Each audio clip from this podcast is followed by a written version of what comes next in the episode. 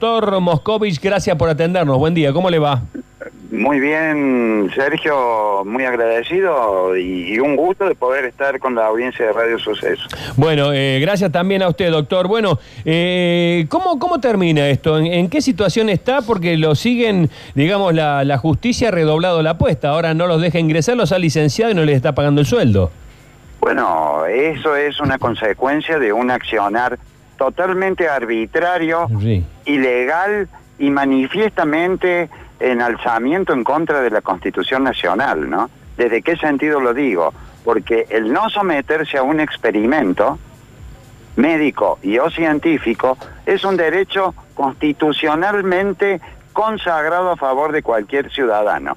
Para que se entienda bien, así como el periodista, la Constitución le ampara el derecho a preservar la fuente de su información, desde el punto de vista de la jerarquía constitucional, el derecho a no consentir y a que frente a ello no se le puedan oponer ni intereses sociales ni intereses científicos, es una garantía que le asiste a cualquier individuo en el territorio de la República Argentina. Una, una pregunta le hago, doctor, porque eh, eh, estamos absolutamente claros que mientras esta vacuna no sea obligatoria y no sea una cuestión de salud pública como cualquier otra vacuna, este, eh, evidentemente eh, a cualquier ser humano le asiste el derecho a, hacer uso de su plena libertad de no vacunarse. Eh, le voy a ser absolutamente franco, ¿puedo ser absolutamente franco?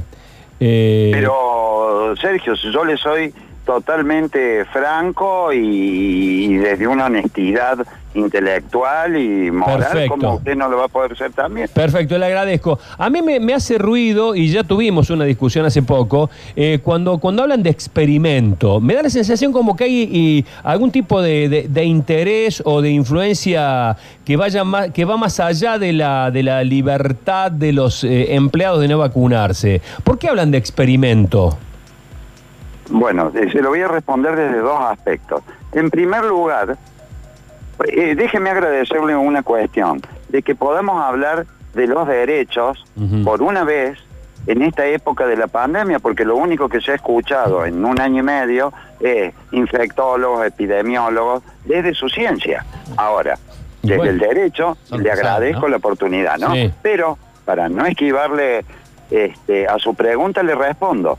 Es un experimento porque legalmente, desde la ley, es un experimento que científicamente está en fase 3 y el Ministerio de Salud de la Nación así lo ha autorizado en emergencia.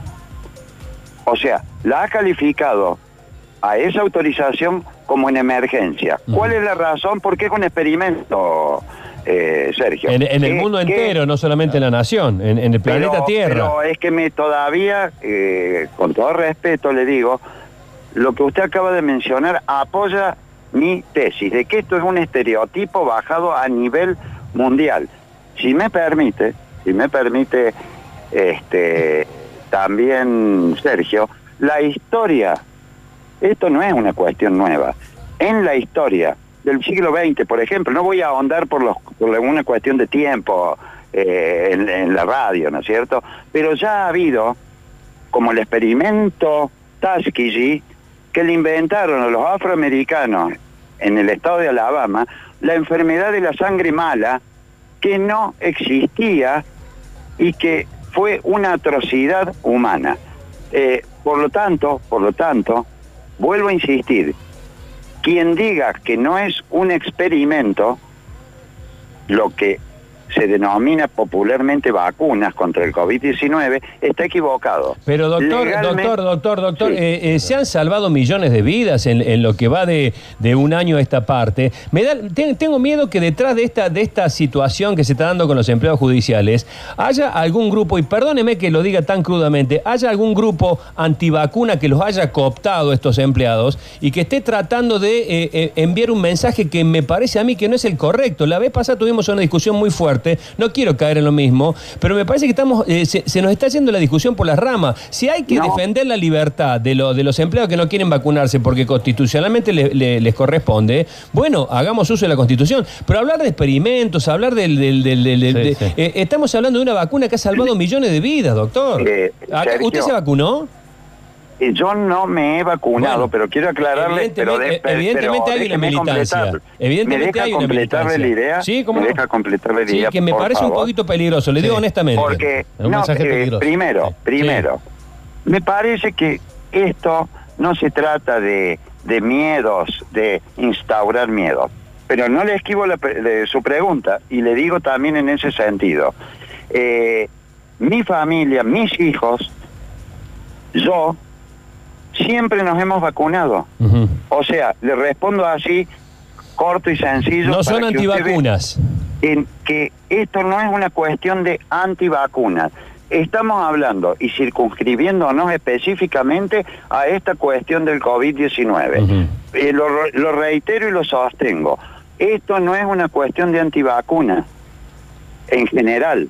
Aclaro, yo no me puedo hacer cargo si hay alguno o alguien que en general está eh, en la posición antivacuna absoluta, ¿no es cierto? Pero, digamos, este letrado que está dialogando con usted está a favor de vacunas como la Sabin, aunque al principio ocasionó la muerte de 400.000 niños, pero en definitiva Jonas Salk y George Sabin eh, terminaron eh, de conformar una vacuna efectiva y es para aplaudirlo.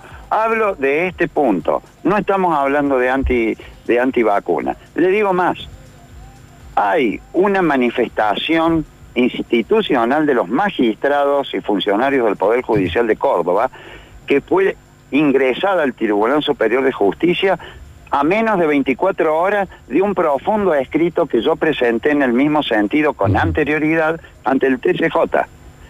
En ese documento de los magistrados de toda la provincia de Córdoba, dicen de que la vacuna reconocen que es un experimento, que es un derecho del ciudadano eh, consentir o no consentir, y que lo que está haciendo el Tribunal Superior de Justicia eh, puede llevar a una grave crisis institucional. Y permítame, por, eh, de, de manifestar esto categóricamente, que un ciudadano cualquiera, como los empleados judiciales, decidan algo, no digo todos, pero los que deciden no consentir este experimento, no pueden ser enviados a la hoguera como si estuviéramos en una casa de brujas. Los han privado de su alimento, porque no le dejan percibir los haberes, discriminándolos y castigándolos cuando la ley no permite hacer eso. No Pero pueden darle alimentos ni a su familia por ejercer No. un derecho constitucional. Pero, hasta, pero- hasta ahí lo sigo, hasta ahí lo sigo, doctor. Sí. Me, me parece a mí que eh, el, el tema legal es un tema al que hay que atender porque estamos viviendo en un país eh, republicano donde hay que seguir a rajatabla eh, las leyes desde la constitución hacia abajo, que es la ley madre. Ahora, digo yo. Eh, en primera instancia, eh, sabemos todos que estamos en una fase donde la- el, el COVID tiene un año y pico. Sí. Eh, evidentemente, para que se terminen de cumplimentar las, la- las fases, si nosotros nos ponemos a esperar 3, 4 años, lo que, el tiempo que haga falta, nos morimos todos. En segunda instancia, este, eh, eh, hablaba, ahí, ¿eh? usted hablaba recién, de- después me corrige, eh, Sí, usted hablaba claro. recién de que los que han hablado son los científicos. ¿Y quién más va a hablar si no? ¿Quién más Bueno, va a hablar si no? ¿Le si- puedo, ¿Le puedo responder Sí, cómo no. concretamente y sin esquivarle el bulto, como diríamos? ¿Cómo no? Eh, también es un falso estereotipo creer que las vacunas transforman en inmune a la persona. Particularmente, déjeme eh, expresarle Sí. que llevo causas en la justicia federal a raíz de No. personas que tenían una salud impecable, envidiable, que sin embargo después de recibir la vacuna se contagiaron y fallecieron y que los médicos están omitiendo su obligación de hacer los reportes ESAVI para permitir que las estadísticas sean las correctas. En el amparo que se ha ingresado en la justicia federal, desde el punto de vista médico-científico, yo he citado a destacadísimos médicos y eminencias, tanto en lo genético, en la infectología y también en la cuestión de estadísticas, porque nadie dice, y yo se lo digo con conocimiento de causa y con las pruebas en la mano, entre comillas, que, se, que cuando usted quiera yo puedo eh, mostrárselas, que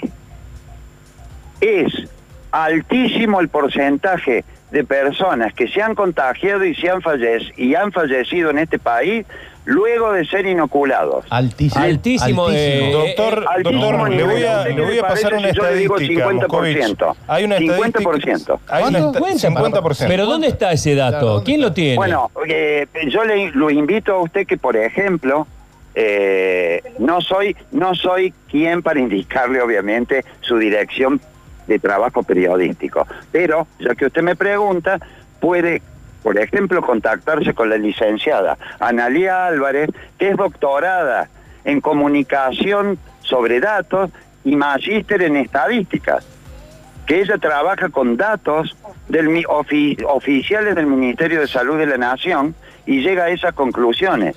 No me permito profundizar en el tema, Sergio, porque yo soy un muy buen abogado y conocedor de los derechos, ¿no es cierto? Pero para profundizar en el tema, yo le propongo una persona que realmente tiene un conocimiento acabado en el tema. Doctor, le paso una estadística que fue brindada en Londres el día de ayer. 51 mil muertes por COVID entre enero y julio del 2021. El 0,5% estaba vacunado con las dos dosis. 0,5%. Esto habla de un nivel de inmunidad del 99,5% para enfermedad grave o mortal. Ese es el dato de la Universidad de Oxford y de los medios británicos que lo dieron a conocer. En Argentina lo estamos viendo en Córdoba, doctor. En Discúlpeme. Córdoba disminuyó sustancialmente los casos de COVID en personas vacunadas, disminuyó la ocupación de camas, disminuyó la mortalidad. Lo estamos viendo hoy en Córdoba, doctor. Y los no vacunados que no entran en esas estadísticas, o sea, usted está presuponiendo... Usted- no, no, no estoy de- presuponiendo, doctor. Yo le estoy Sí, diciendo... Pero no, de que, ¿qué es lo que le quiero decir? El dato que usted brinda, ¿no es cierto? Sí. Yo le estoy hablando de los datos en, la, en el territorio de la República Argentina. Sí. Segundo, que hayan disminuido los, los datos, usted está presuponiendo que es por los vacunados. ¿Y qué, qué está Porque pasando? si no, se, deberían vacunando? estar muriendo. Ayer no hubo ningún caso fallecido en Córdoba. El domingo. Y hay El domingo, ayer sí hubo, ¿eh? Ayer sí hubo.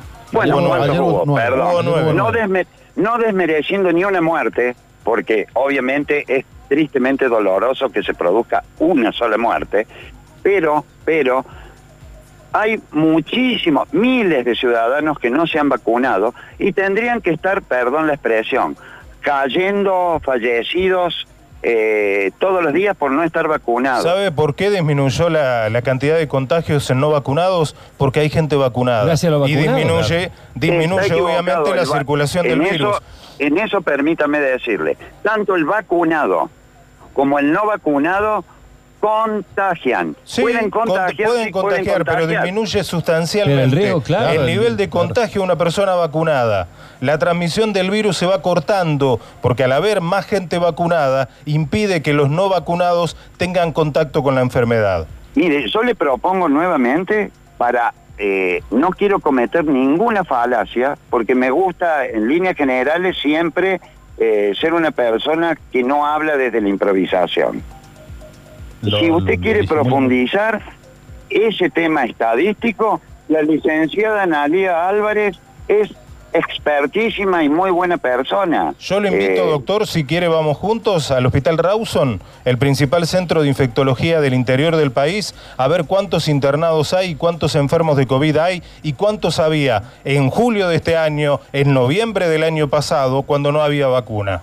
Y yo le pregunto esto, ¿por qué los médicos del Hospital Nacional de Clínicas, Sí. hospital... Que de la anunciaron, que anunciaron la semana pasada, Moscovich, que no tenían internados. Después de un ¿Se año. acuerda, Eh, no? discúlpeme, discúlpeme. Dígame, ¿por qué omitieron sistemáticamente entregarles a los familiares de las personas internadas las respectivas historias clínicas para que hagan interconsultas cuando estaban en riesgo, en riesgo eh, la vida de sus familiares y por qué se han negado a hacer autopsias? ¿Y pero para qué tiene que ver conocer- eso, abo- eh, doctor? Sí, tiene No- que ver, para poder saber, para poder saber... Usted dice que la vacuna causa mata, real de los fallecimientos. Usted está diciendo que la vacuna mata. No, yo no estoy diciendo que la vacuna mata ni no mata. Yo lo que le estoy queriendo decir y póngase en el lugar de un familiar. Le digo porque llevo muchos casos, ¿eh? No, no, no, no es un invento mío. Que hasta tuvieron ¿cuántos que ir con escribanos para que le para que le entreguen la historia clínica y no se la quisieron entregar. Y las autopsias, científicamente hablando, son las que determinan en definitiva por qué murió o cuál fue la causa concreta del fallecimiento de una persona. Y es un derecho que usted, ni nadie, ni yo, le podemos quitar a un familiar de saber de qué murió su ser querido. Perfecto. Sí, lo entiendo, lo entiendo. Imagínese, lo imagínese más de altura, 110 respeto, ¿no mil muertos que tiene diálogo. Argentina por COVID verificados, ¿no? Imagínese ¿Perdón? 110 mil muertos por COVID verificados en nuestro país por esa Claro, enfermedad. pero eso dicen los certificados de defunción, Sí. estimado. Sí, Sí, sí, O sea, ¿usted pero no yo le vuelvo a de repetir, COVID? usted no me escucha una parte de lo que yo le estoy diciendo. yo lo escucho, doctor. Yo llevo casos en que le aseguro que la causa de muerte no fue COVID. Que a una persona ¿Y de- de qué afectada en un pulmón lo atendía un dermatólogo y un médico clínico en lugar de un neumonólogo, que es el especialista que, que debe Bueno. tratar una afección pulmonar. Bueno, Bueno, eh, es un tema para seguir debatiéndolo, es largo. Le agradecemos profundamente, doctor Markovich, por No, este el contacto. ¿eh? agradecido soy yo y discúlpeme a veces el énfasis No, de la conversación, Al pero contrario. soy una persona respetuosa por Eh, sobre todas las cosas. Y lo respetamos nosotros a usted, doctor. Lo respetamos nosotros a usted, Muchísimas aunque no estemos de gracias, acuerdo, lo respetamos. Le damos Muchísimas gracias. un abrazo.